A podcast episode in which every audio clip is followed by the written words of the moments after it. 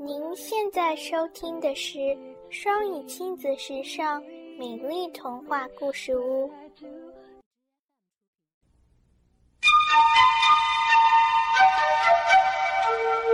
Tooth Fairy by Audrey Wood. It was bedtime at Matthew and Jessica's house. The lights were out and all was quiet. Matthew and his older sister Jessica were lying in their beds, snuggled next to their teddy bears. Just as Jessica was about to drift off to sleep, suddenly Matthew startled the house. Mother! Come quick! I pulled a tooth! Jessica sat up in her bed and looked at the shiny white tooth that Matthew was holding up. It was the very first tooth that he had ever lost, and in the moonlight of the room, it looked like a little star.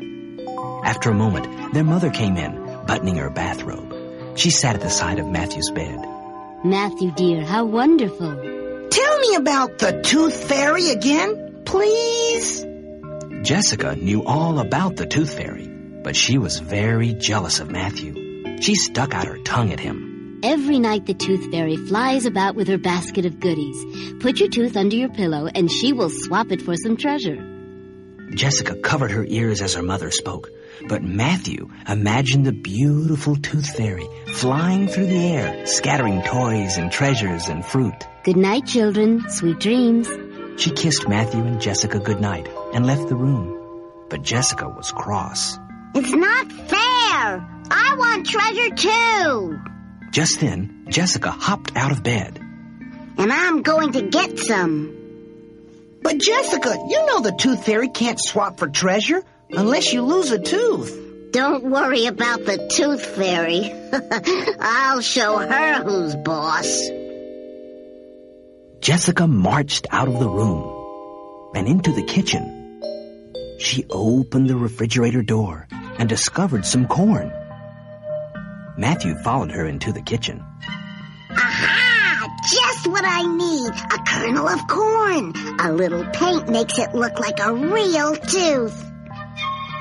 Jessica painted the little kernel of corn with her school paint set. that should do the trick. They both went to bed. It won't work, Jessica.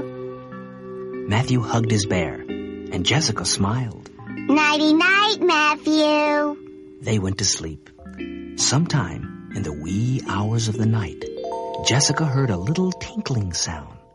Lights twinkled beside her pillow. Jessica, wake up. Jessica felt tingling all over. She looked around the room and she saw that her little teddy bear was now much bigger than she was. Oh no! I've shrunk! Wake up, Matthew! You've shrunk too! Matthew was no bigger than a mouse. Jessica, what have you done now? Suddenly, a beautiful fairy with pink butterfly wings appeared above them in a shower of lights. She was holding two teeth. Greetings, children. I'm the Tooth Fairy.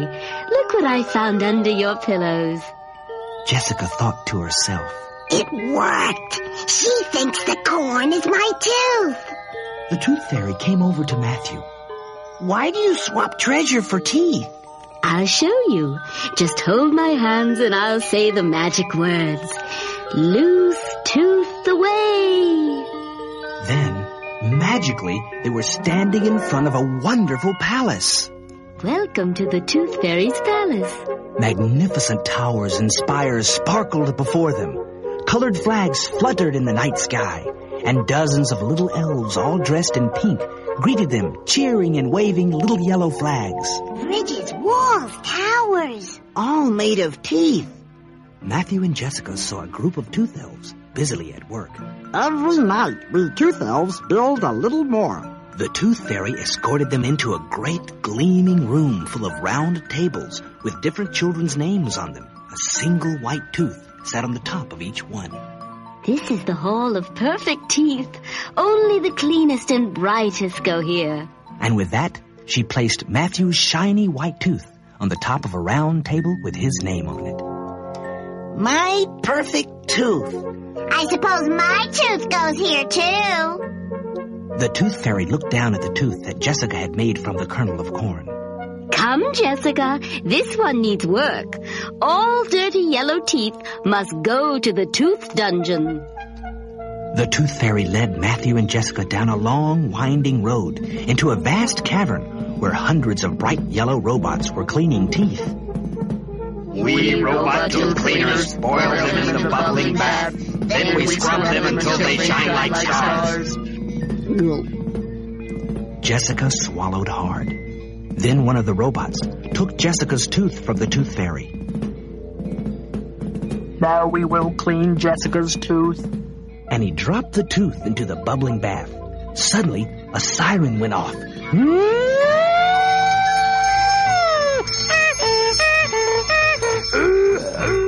Your tooth is a fake. We must put you in jail. The tooth fairy grabbed Matthew and Jessica by the hand as the robots started marching towards them. Hurry, children. The robots don't like tricks. Jessica and Matthew ran as fast as they could. The fairy threw them a rope to climb to safety. Quick, you'll be safe here. First, Matthew climbed up the rope. Then Jessica pulled herself up just in time to get away from the robots. Now, up the slide. It's time for you to leave. Now that they were safe inside the tower, Jessica began to cry. I never should have done it.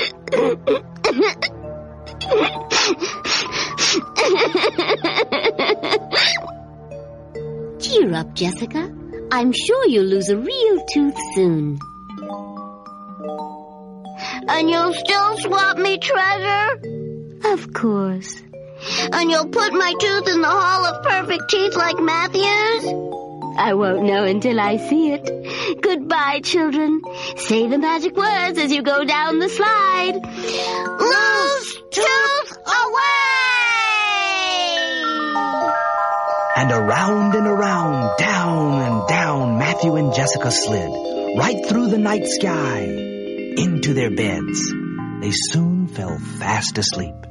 Jessica, wake up. It's morning. The tooth fairy left me some treasure. Sure enough, the tooth fairy had left Matthew an apple, a toy truck, a yo-yo, and a whistle. But nothing for Jessica.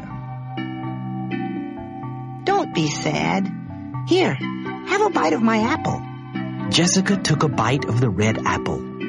Crunch! Then she suddenly smiled and pointed to one of her teeth.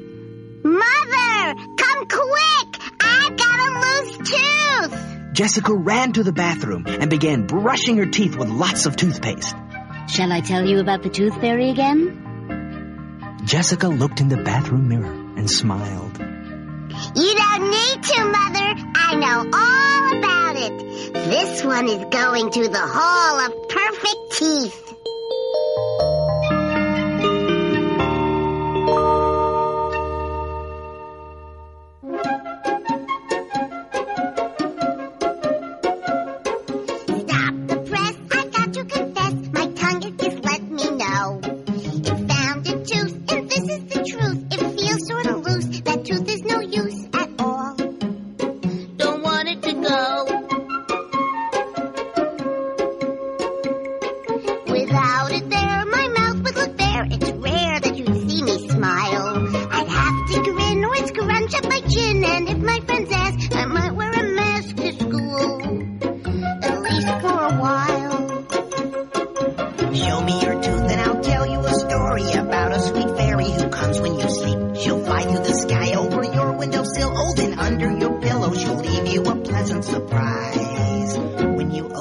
Open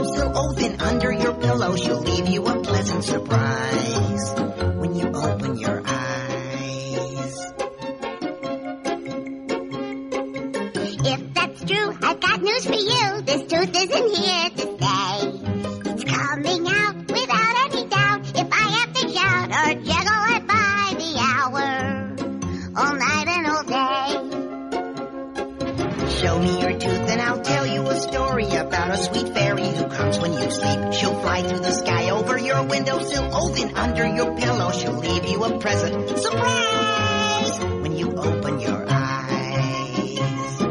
I'll show you the tooth, come on tell me the story about a sweet fairy who comes when I sleep. She'll fly through the sky over my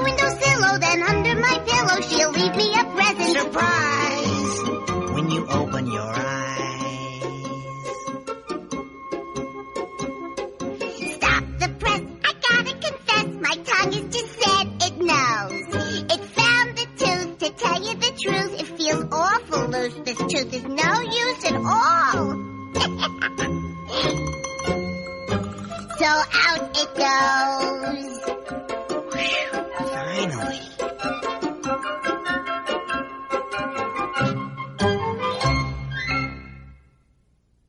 Jessica, Jessica. I'm sleeping, Matthew. Don't bother me.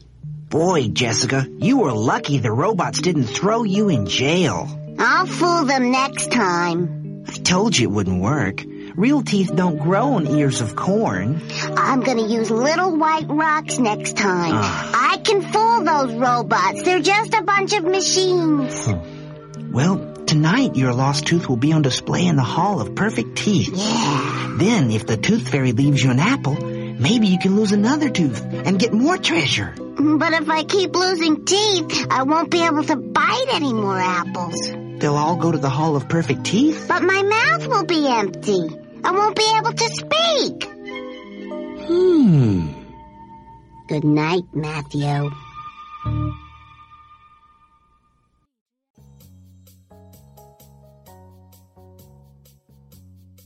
国内外的小朋友们，你们是想学中文还是英文呢？那就赶紧来关注双语亲子时尚圈，一起来双语畅读吧！颠覆传统教学，双语亲子时尚圈，让生命插上梦想的翅膀。欢迎国内外的朋友们关注我们的公众微信“双语亲子时尚圈”。那小朋友们，咱们下一期再见。